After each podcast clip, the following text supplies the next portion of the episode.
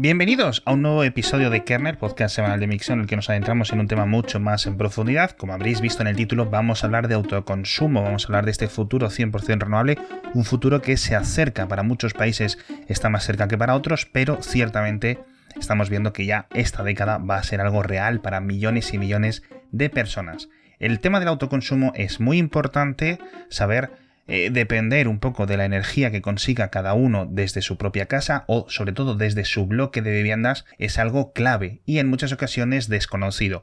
Vamos a hablar de generación de energía solar en comunidades, en pisos de viviendas, compartidos con diferentes vecinos, vamos a hablar de comunidades energéticas, vamos a hablar de un montón de cosas y para hacerlo me he traído a alguien que me llevaban diciendo muchos oyentes que le trajera al podcast, que es Paco Valverde. Vamos a repasar todos estos temas súper interesantes, pero rápidamente para que la entrevista, que ha quedado súper bien, quede sin ningún tipo de interrupción. Ya sabéis que leo el patrocinador al principio, os lo cuento y luego ya nos vamos al meollo. El patrocinador de este episodio de Kernel no es ni más ni menos que la gente de Informa.es, que son los mejores amigos de los empresarios, ¿no? Para poder crecer, cualquier empresa necesita dos cosas: eh, mantener felices a sus clientes actuales y conseguir nuevos clientes. E Informa, pues te ayuda en ambas cosas.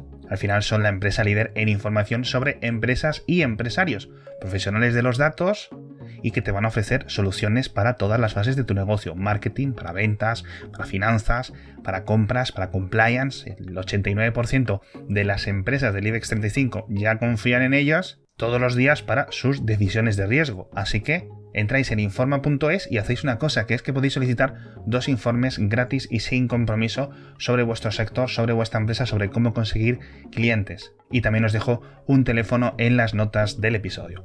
Vamos ahora ya con el tema de, la, de que nos ocupa en el episodio de hoy. Ya digo que está conmigo hoy eh, Paco Valverde. ¿Qué tal estás?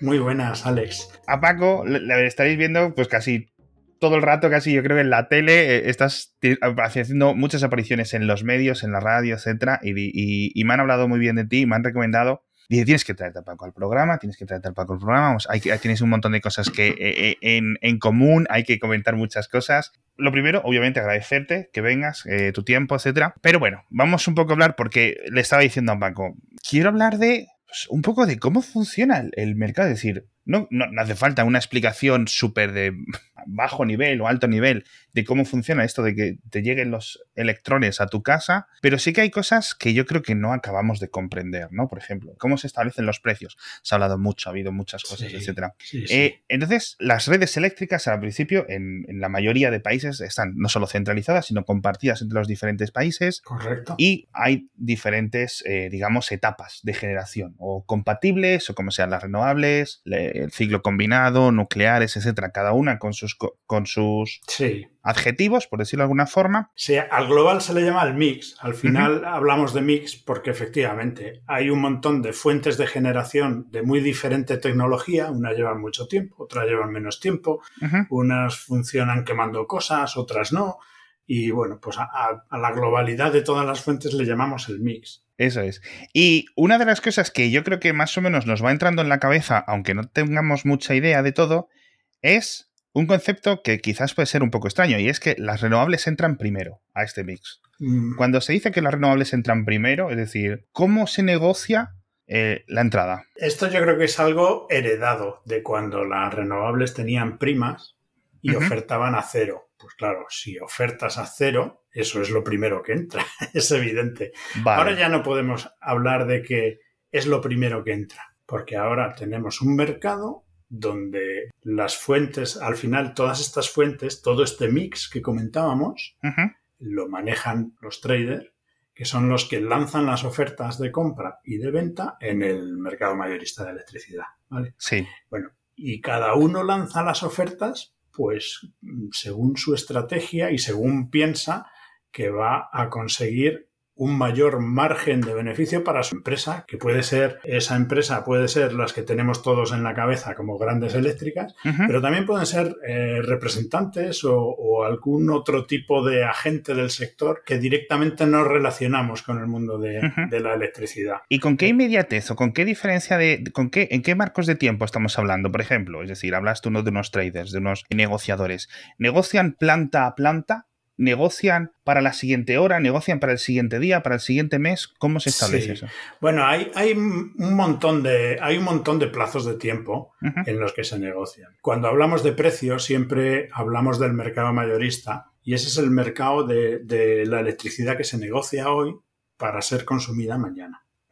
El despacho es mañana, pero se negocia hoy. Tiene unos plazos, tú puedes comprar cuando quieras, pero normalmente la gente compra hasta las 12, a las 12 se cierra el mercado y es cuando ya se hacen los cálculos de precio y todo esto. ¿no? Entonces, por un lado tienes este mercado, pero no es el único mercado, hay un montón de mercados más con unos plazos, un horizonte temporal mm, mucho más amplio y que abarca muchísimo más tiempo.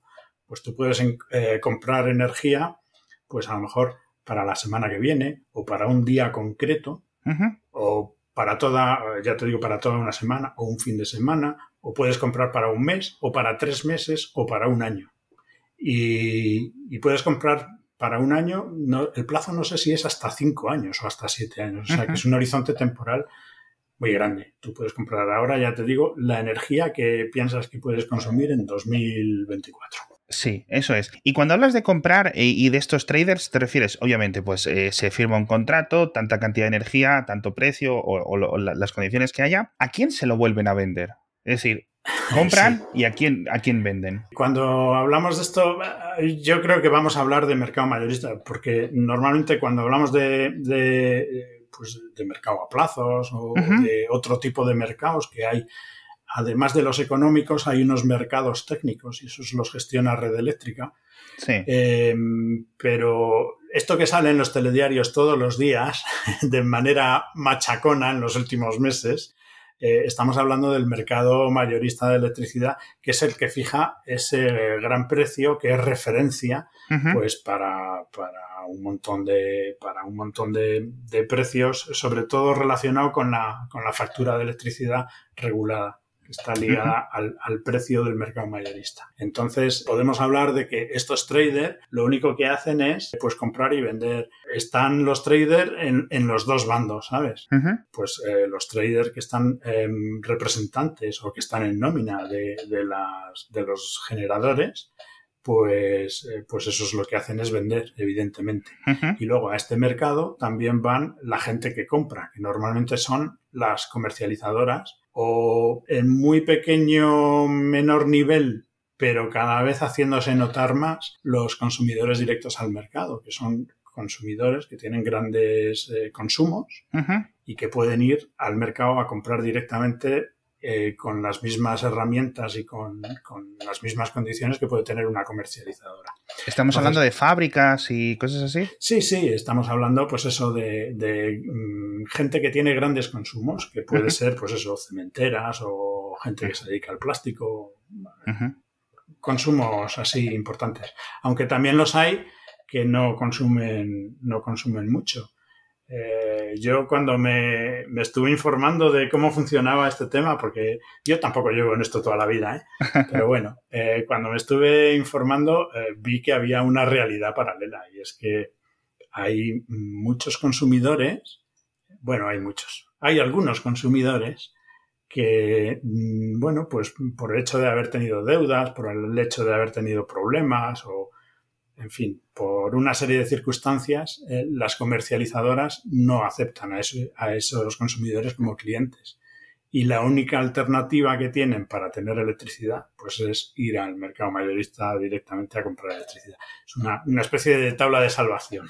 Qué curioso. Sí, sí, O sea que, claro, porque la consideración de las eléctricas, al menos desde mi punto de vista completamente lego del tema, es como una sociedad, o sea, es como una única cosa. Y tú me estás hablando de que, claro, están productoras y distribuidoras.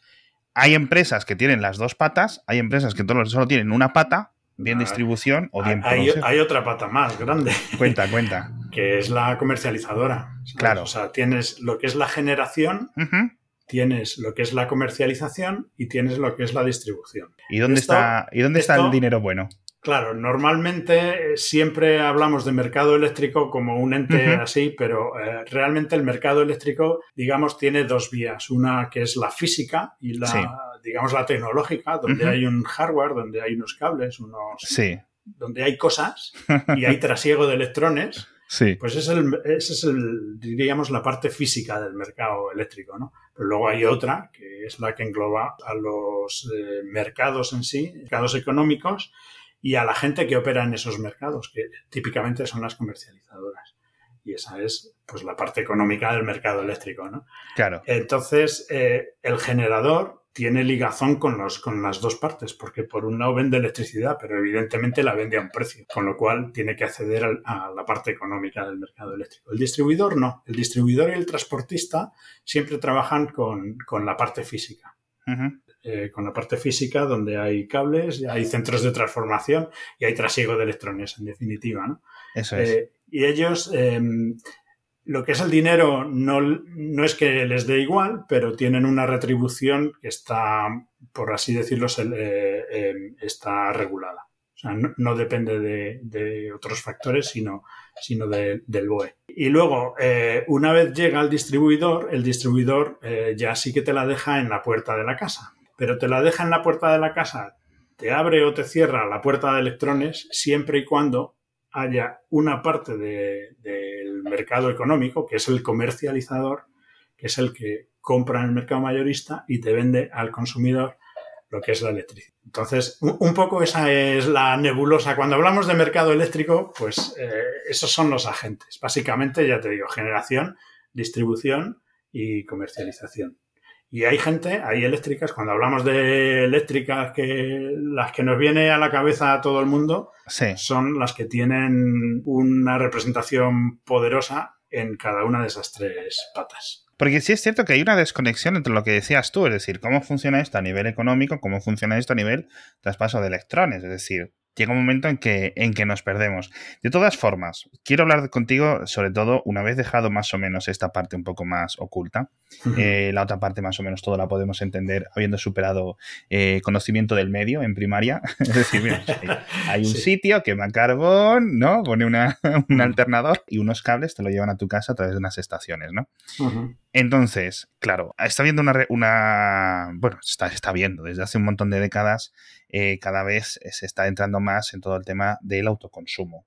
El autoconsumo es complicado porque, claro, muchas personas quieren la parte buena del autoconsumo, que es no pagar, es decir, haces una inversión y ya está, pero por otra parte, muchos siguen queriendo el, poder estar conectado a toda esta estabilidad, más o menos, en algunos países más estable que en otras, de tener el acceso a, la red tradicional. ¿Cómo ves el futuro tú aquí?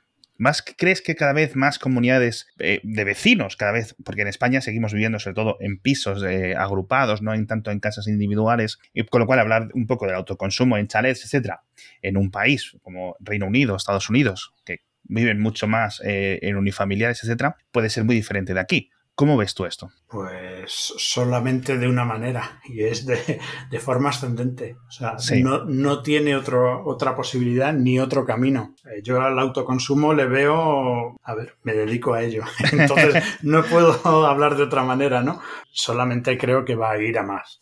Y, lo que has dicho es cierto. O sea, em, tenemos grandes ciudades, núcleos de población donde están muy concentrados eh, verticalmente. Y entonces mm, ahí se complica todo un poco más. La parte técnica la hemos superado hace mucho, creo yo. Claro. Eh, y ahí no hay ningún problema. Pues eh, los paneles ahora mismo cada vez van siendo más tecnológicos, van consiguiendo mejores eficiencias y aprovechando mejor la luz. Eh, los equipos que convierten la electricidad de esos paneles a, bueno, pues a electricidad aprovechable en, nuestros enchufes eh, cada vez son fantásticos, más eficientes, más integrados en, lo que es el sistema. Yo si, si, tuviera que poner alguna traba, serían las trabas eh, burocráticas, las, las trabas administrativas que todavía, que todavía existen. Y eso que desde, desde 2019 han cambiado mucho las cosas. Pero mm, sigue siendo complicado que alguien, dos, tres vecinos o toda una comunidad de vecinos se pongan una instalación comunitaria, eh, pues para tener eh, una parte de su consumo, pues digamos, autoabastecerse de los paneles del tejado. Sigue siendo complicado a día de hoy. Técnicamente no, pero burocráticamente y a nivel de, digamos que la legislación no está yendo al mismo ritmo que la tecnología. Sí. ¿Cuáles son las partes que la legislación puede entorpecer, más o menos? Pues mira, en un, en un autoconsumo de este tipo, de comunitario, de una comunidad de propietarios, por ejemplo, ahora mismo existen unos repartos que son un poco mm, patateros, por así decirlo. ¿Vale? Porque o te. Imagínate que tenemos un autoconsumo entre tres vecinos, pues o te pones un, factor durante todas las horas del año que sea a pachas o al, o al, factor que elijan entre ellos. Bueno, pues yo un 30, pues yo otro 30 y, yo el restante. Eh, o, puedes hacer esos factores incluso hora a hora, cada hora del año. Pero no hay un reparto dinámico. Todavía no se ha inventado o la administración no ha inventado un, una regla de reparto dinámico, porque puede haber muchos casos en que esos tres vecinos estén trabajando y en la casa, en ninguna de esas tres casas, haya consumo y entonces eh, pues esa energía eh, va fuera. Claro. O a lo mejor hay uno que no está trabajando y está, yo qué sé, cargando el coche, está consumiendo como un loco y con la cuota que le tocaba, pues resulta que, que está desperdiciando energía a pesar de que los otros dos vecinos no están. Entonces, claro un reparto más dinámico, eh, ahí sería estupendo. Porque, bueno, pues si dos vecinos no están y el tercero está y necesita energía, pues quédese él con toda esa energía. Claro. Pues eso a, a, nivel técnico, pero luego a nivel burocrático de permisos, de licencias, de plazos y tal, es una maraña todavía complicada, a pesar de que se están simplificando trámites. Sobre este ejemplo hipotético que me has dado, es muy interesante. Cuando dices que se va fuera la energía si no se aprovecha, ¿significa que va a la red o que sí. Se desconecta y se pierde? No, no. La, en un autoconsumo con conexión lo que hace es eso. O sea, eh, la energía que nos está consumiendo uh -huh. eh, va directamente a la red. ¿Y se remunera? Sí, claro. O sea, sí. Lo que pasa es que sobre esto también hay mucha polémica, ¿no? Dice, claro. si yo compro el kilovatio hora, bueno, estos últimos meses muy caros, ¿no? Yo le compro el kilovatio hora a la eléctrica a 30 céntimos y me dan solo 8. Dices, las eléctricas me están robando. Cuando no es así, o sea, la eléctrica te está vendiendo la electricidad a 8. A esos 8 que te está pagando a ti, pues eh, es a lo que te está vendiendo ella. El resto son otras cosas. Mm, estás pagando conceptos, pues por acceder a toda esa red de distribución y de transporte, por, sí. por tener una fiabilidad de suministro en tu casa, estás pagando un montón de cosas más que, mm, bueno, eh, directamente no se ven en la factura, pero están ahí en el coste. Y son esos 30 céntimos. Aparte de otras cosas que evidentemente esas sí que estaría bien sacarlas más pronto que tarde. Yo creo que estamos todos de acuerdo un poco en, incluso es que de verdad, o sea, es una cosa de amplio espectro político estas decisiones, en plan, es todo muy complicado, habría que simplificar plazos, eh, etcétera. Volviendo otra vez con el tema del hipotético mm. que me has dado, súper interesante. Estás hablando de varios vecinos. En una comunidad de vecinos en España, tenemos uh -huh. muchos oyentes de fuera, pero vamos a centrarnos en España. ¿Necesita toda la comunidad de vecinos estar de acuerdo para poner una instalación de cualquier tipo de renovable dentro de las eh, de, dentro de la propia finca o basta con que varios vecinos lo hagan? Eh, normalmente eh, las comunidades de propietarios lo que tienen que cumplir es con la ley de propiedad horizontal uh -huh. y esto no es una excepción. Uh -huh. Y entonces cuando se acometen bueno pues instalaciones de este tipo lo que te dice la ley de, de, propiedad horizontal es que al menos un tercio uh -huh. deben de apoyarlo. Ojo, una comunidad de 100, donde tres se quieren poner el autoconsumo, eh, te, digamos que un tercio de esos 100, pues 33 vecinos, deberían de dejarles. Ok. Es, eso es un poco lo que dice. Aunque no participen. Aunque luego... no participen, sí, pero deberían de dejarles, porque al fin y al cabo el, el techo es algo común. Claro. Y, y, bueno, lo que, lo que te dice la ley es eso, es un tercio. Eh, ¿Y, y lo, lo, estáis viendo esto? Se está, eh, desde tu perspectiva profesional, etcétera, ¿lo estáis viendo? Eh, hay, ¿Hay, trabas? ¿Los vecinos eh, se ponen la zancadilla? ¿Cómo? Es que efectivamente, cuando hablaba de trabas, esto es algo que, esto es algo que se debería de cambiar también cuanto uh -huh. antes. tú te compras un coche eléctrico, Sí, tienes un garaje y no necesitas un tercio de los propietarios del garaje para que tú te puedas poner tu enchufe en Claro. tu plaza. Claro. Eh, porque la ley, eh, bueno, como promueve que la gente se ponga coches eléctricos, pues la ley ya sí que sacó un adendo para que, llegado el caso, mm, simplemente tengas que comunicar que tú quieres poner un enchufe en tu plaza para cargar tu coche eléctrico. Pues con esto debería ser igual. Con esto Sí. debería ser igual, porque mm, efectivamente, o sea, eh, estamos viendo día sí día también en los telediarios, pues cómo es la gente. Ya. Y cuando tenemos las reuniones de vecinos, pues vemos cómo es la gente. Y los que están que siempre se oponen a todo y los que siempre ponen pegas y, Sí. y, y, bueno, pues eh, un día por una cosa, otro día por otra y al final las cosas no salen. Entonces, pues depende de lo que se quiera. Si se quiere fomentar, eh, Sí. pues debe, se debería facilitar. Yo creo que sí. Pero sí, claro, es complicado porque entras en plan con las propiedades. Unos, imagínate, eh, de- en este piso de 100, de 100 vecinos, ¿no? De 100 unidades. 10 quieren y se les da el visto bueno y van adelante y ponen una instalación acorde para esos 10. Y luego el resto de otros 20 quiere y, y ya hay que hacer como, ¿qué hacemos? ¿Expandimos o cuánto tejado han cogido? Claro, es que los, los 10 que quieren tienen que ser conscientes que están en un sitio que es de 100. Claro, Y si pasado mañana hay Sí. otros 10 que quieren, sí, pues tienen que o compartir o ampliar si se puede. exacto. O, mm, o sea que Claro. Que no es tu casa al fin y al cabo, es decir, aunque... efectivamente la instalación no está en tu casa. Entonces eh, debería de ser al- algo... mm, esos vecinos deberían ser conscientes de que eh, en un futuro pues deben de ceder el acceso a más gente que se quiera unir. Aunque que- estará lo típico de, claro, yo es que pagué en 2021 eh, un montón por las placas y ahora vas a pagar todo un tercio, ¿no? Pero eso ya es que se Es pongan que de acuerdo entre ellos. Ten en cuenta que, además, eh, si no hay ampliación, sino que se usa la misma, pues ahí no habrá ningún problema de Ah. precios. Claro, claro, claro, claro, claro, claro, claro. Si hay que ampliar, pues a lo mejor sí. eh. Pero bueno, eso ya será eh, Mm. Encontrar una solución justa y acorde para el reparto que se hayan hecho. Vale, y so- vamos a seguir dentro de este rollo urbano porque yo creo que es al final una, un- una beta interesante de información. Hemos comentado en el programa diario, a veces, muchas ocasiones, de una comunidad de vecinos un poco más moderna que diga, venga, vamos a por esto, vamos a invertir.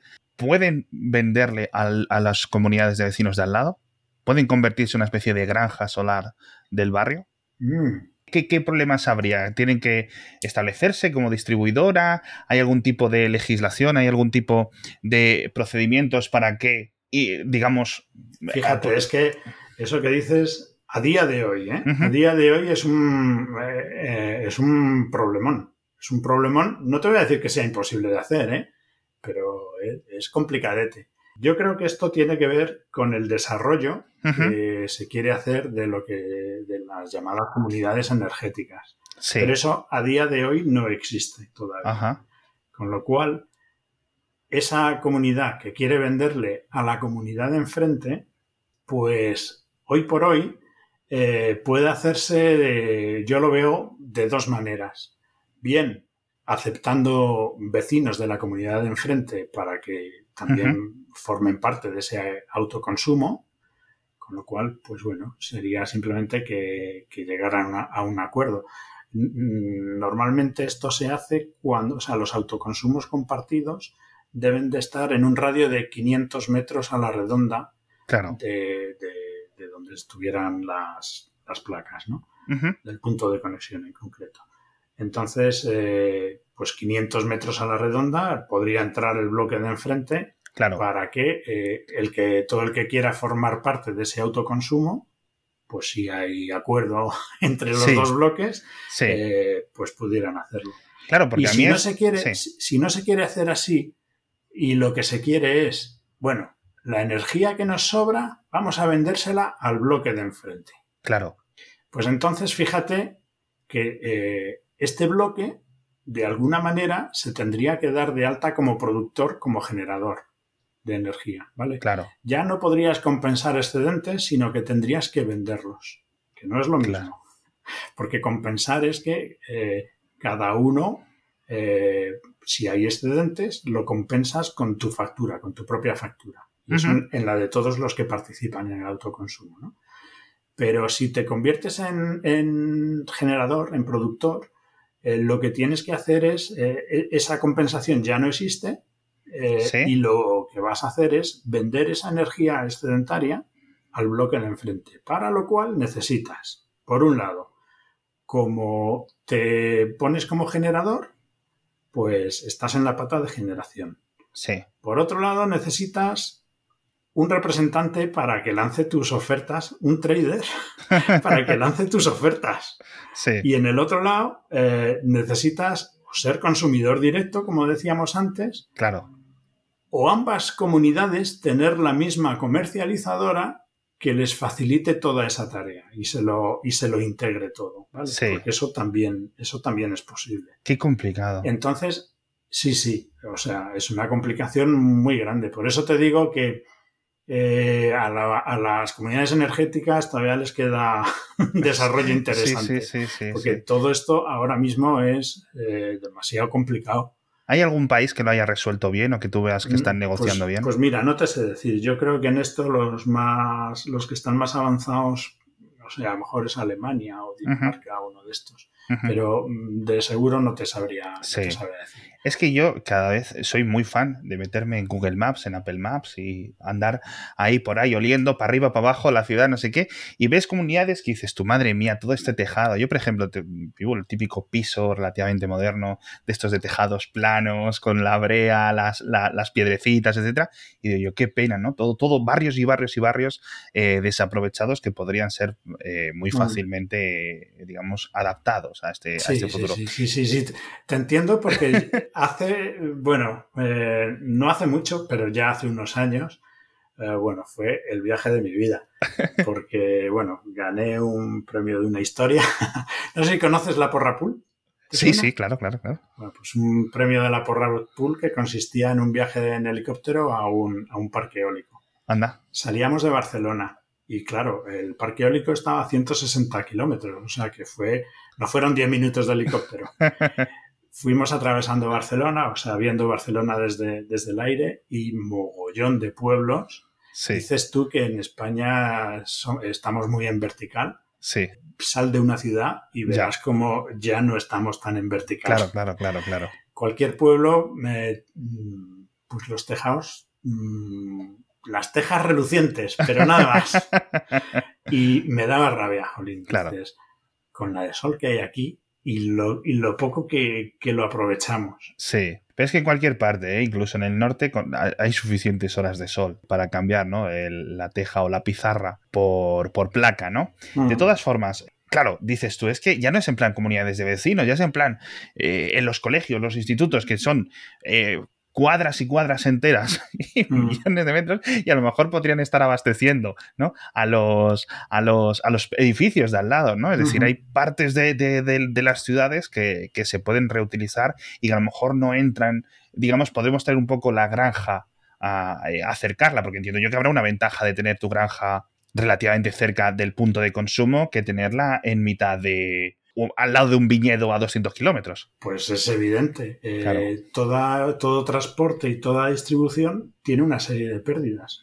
Eso te lo estás quitando. Claro. Y, y, por último, una cosa que quizás, y lo he notado yo en algunas conversaciones también con los oyentes, con los lectores, es muy curioso, porque pensamos en un futuro muy verde, muy renovable, y ojalá sea totalmente cierto, en el que va a haber tantas placas y tantos molinos y tanto excedente que la energía, piqui, piqui, piqui, piqui, llegará un momento que no es que sea gratuita, porque habrá unos costes fijos, una distribución, etcétera, unas aseguradoras, eh, un montón de, gente para mantenimiento, etcétera, más allá del autoconsumo.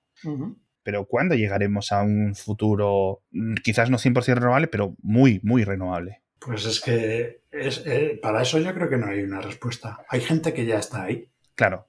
Los noruegos, por ejemplo, depende de la región, porque también va por regiones, pues los, algunos noruegos ya están ahí, porque ellos tienen mucho recurso eh, hídrico y son cuatro gatos. Claro. Entonces, cuando tienes mucho recurso hídrico, que es gestionable como tú quieras, y es, eres poca gente, pues ya lo tienes.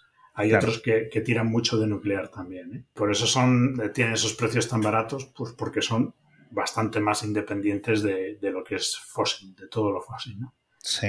Entonces, eh, pues ese país va a necesitar nada, porque prácticamente ya lo es. Claro. Pero otro país que tenga que empezar, no desde cero, pero España, por ejemplo, que tenga que, que aspire a ser 100% renovable partiendo de, ahora, pues, eh, pues eh, imagínate la purrela de megavatios de, solar, de eólica, de baterías, que eso todavía no está conseguido. En España tenemos eh, un recurso hídrico muy potente, pero no sé cómo de, cómo de, expandible, por así decirlo. O sea, no sé si lo podemos ampliar mucho más. Sí. Yo creo que no, ya no mucho más.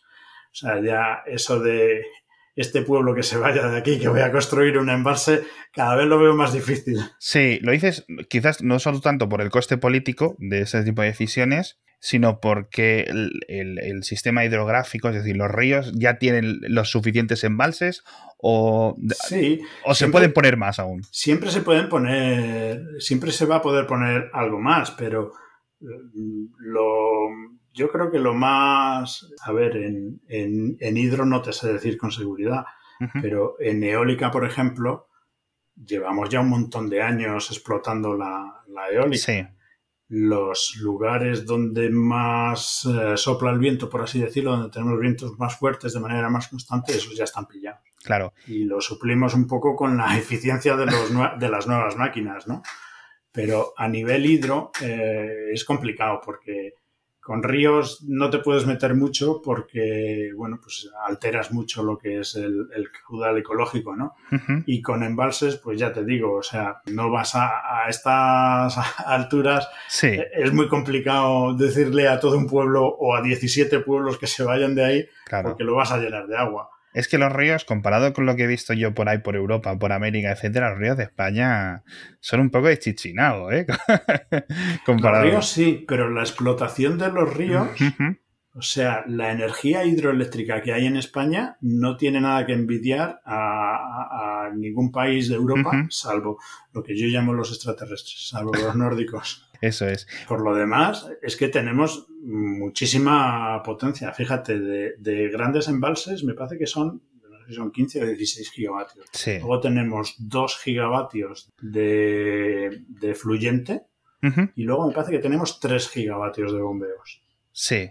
O sea, si lo sumas todo, pues, pues sale un montón de gigas, ¿no? Veintitantos. ¿Y en la, en la parte de fluyente hay margen de expansión o ya estamos más o menos en capacidad? Sí, además eh, cada vez se inventan sistemas donde puedes aprovechar, sacas menos energía, pero, pero la puedes aprovechar de manera, digamos, menos invasiva.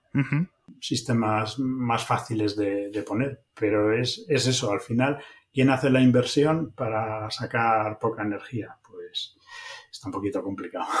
Y por último, hemos hablado de paneles solares en ciudades. Eso yo creo que es el futuro, al menos la mayoría del autoconsumo y de la expansión, etcétera.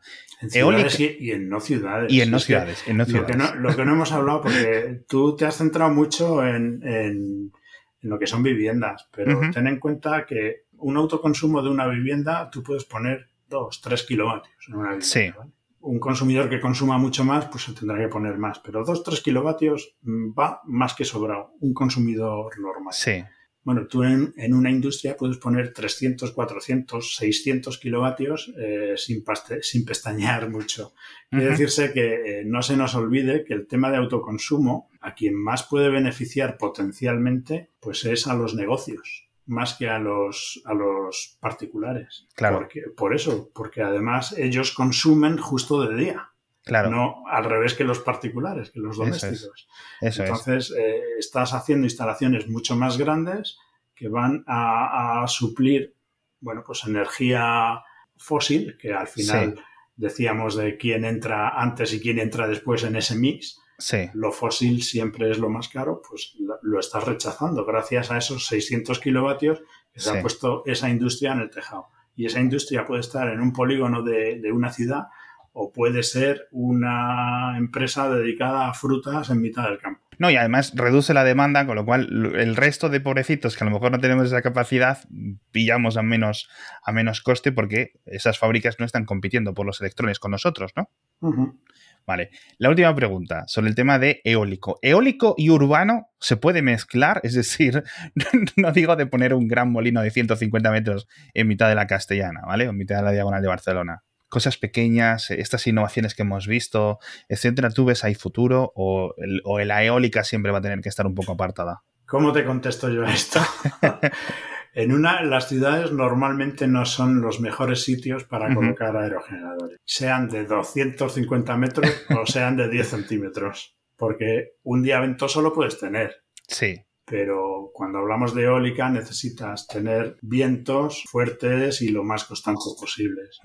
Y eso normalmente en las ciudades no, suele ser así. Sí. Eh, muchas veces eh, los molinos van o bien los pones offshore en el mar, eh, o bien si los pones en, en tierra, si los pones onshore, van siempre muy elevados, si te das cuenta, siempre van muy elevados, siempre van buscando la altura y en el mar eh, siempre, a lo mejor no son tan altos, pero eh, al fin y al cabo lo que buscan es lo mismo, tener un recurso más limpio. En una ciudad con lleno, llena de edificios, uno más alto, otro más pequeño, y, a saber dónde está la orografía de la propia ciudad, si está en un valle o dónde puede estar, en la ladera o en una montaña, pues eh, al final vas a tener un recurso muy sucio. Entonces, no es, eh, no es un, sistema que yo vea mucho para ciudades. Claro. A menos, pues que de alguna manera salgan aerogeneradores que sean muy baratitos, que, no sean de grandes potencias, pero que puedas instalar en, en sitios, mm, bueno, pues con una cierta, digamos, facilidad, ¿no? Claro. Eh, pero si no es así, mm, la eólica en ciudades yo no, la no, le veo. La, eólica la dejamos para dentro de... Tiene, para tiene problemas también, además de ruidos y de... Ah, claro. Que, claro, tú un aerogenerador en mitad de una montaña, pues no da igual que haga ruido no, o en mitad del mar, ¿no? Pero claro, si lo tienes justo encima de tu casa, pues igual hay vibraciones, hay ruidos y aunque hay sistemas específicos para eso, pero Sí. Pero bueno, yo creo que les falta ahí un puntito de desarrollo. Tendrían que ser, vamos, los tendrían que regalar en el Leroy Merlin. Eso te iba a decir yo. Eh, Paco, muchísimas gracias por venir al programa. Hemos hablado largo y tendido. Eh, nunca mejor dicho. Eh, ¿Dónde puede encontrarte la gente en redes sociales para preguntarte cosas? Mira, yo soy muy activo en Twitter. mi, usuario es Fran Valverdes o, en LinkedIn. Estoy en las dos. Estoy más en Twitter que en, LinkedIn. Pero en cualquiera de las dos redes, pues, Eso es. ahí estoy. Vamos a dejar enlaces a todo lo que hemos hablado, incluyendo las redes sociales de, Paco, en las notas del episodio para que podáis leer más información de todo lo que hemos comentado. Muchísimas gracias de nuevo, Paco, por estar con nosotros esta semana. a ti, hombre. Y a los oyentes, nos vemos la semana que viene. Hasta pronto. Hasta luego.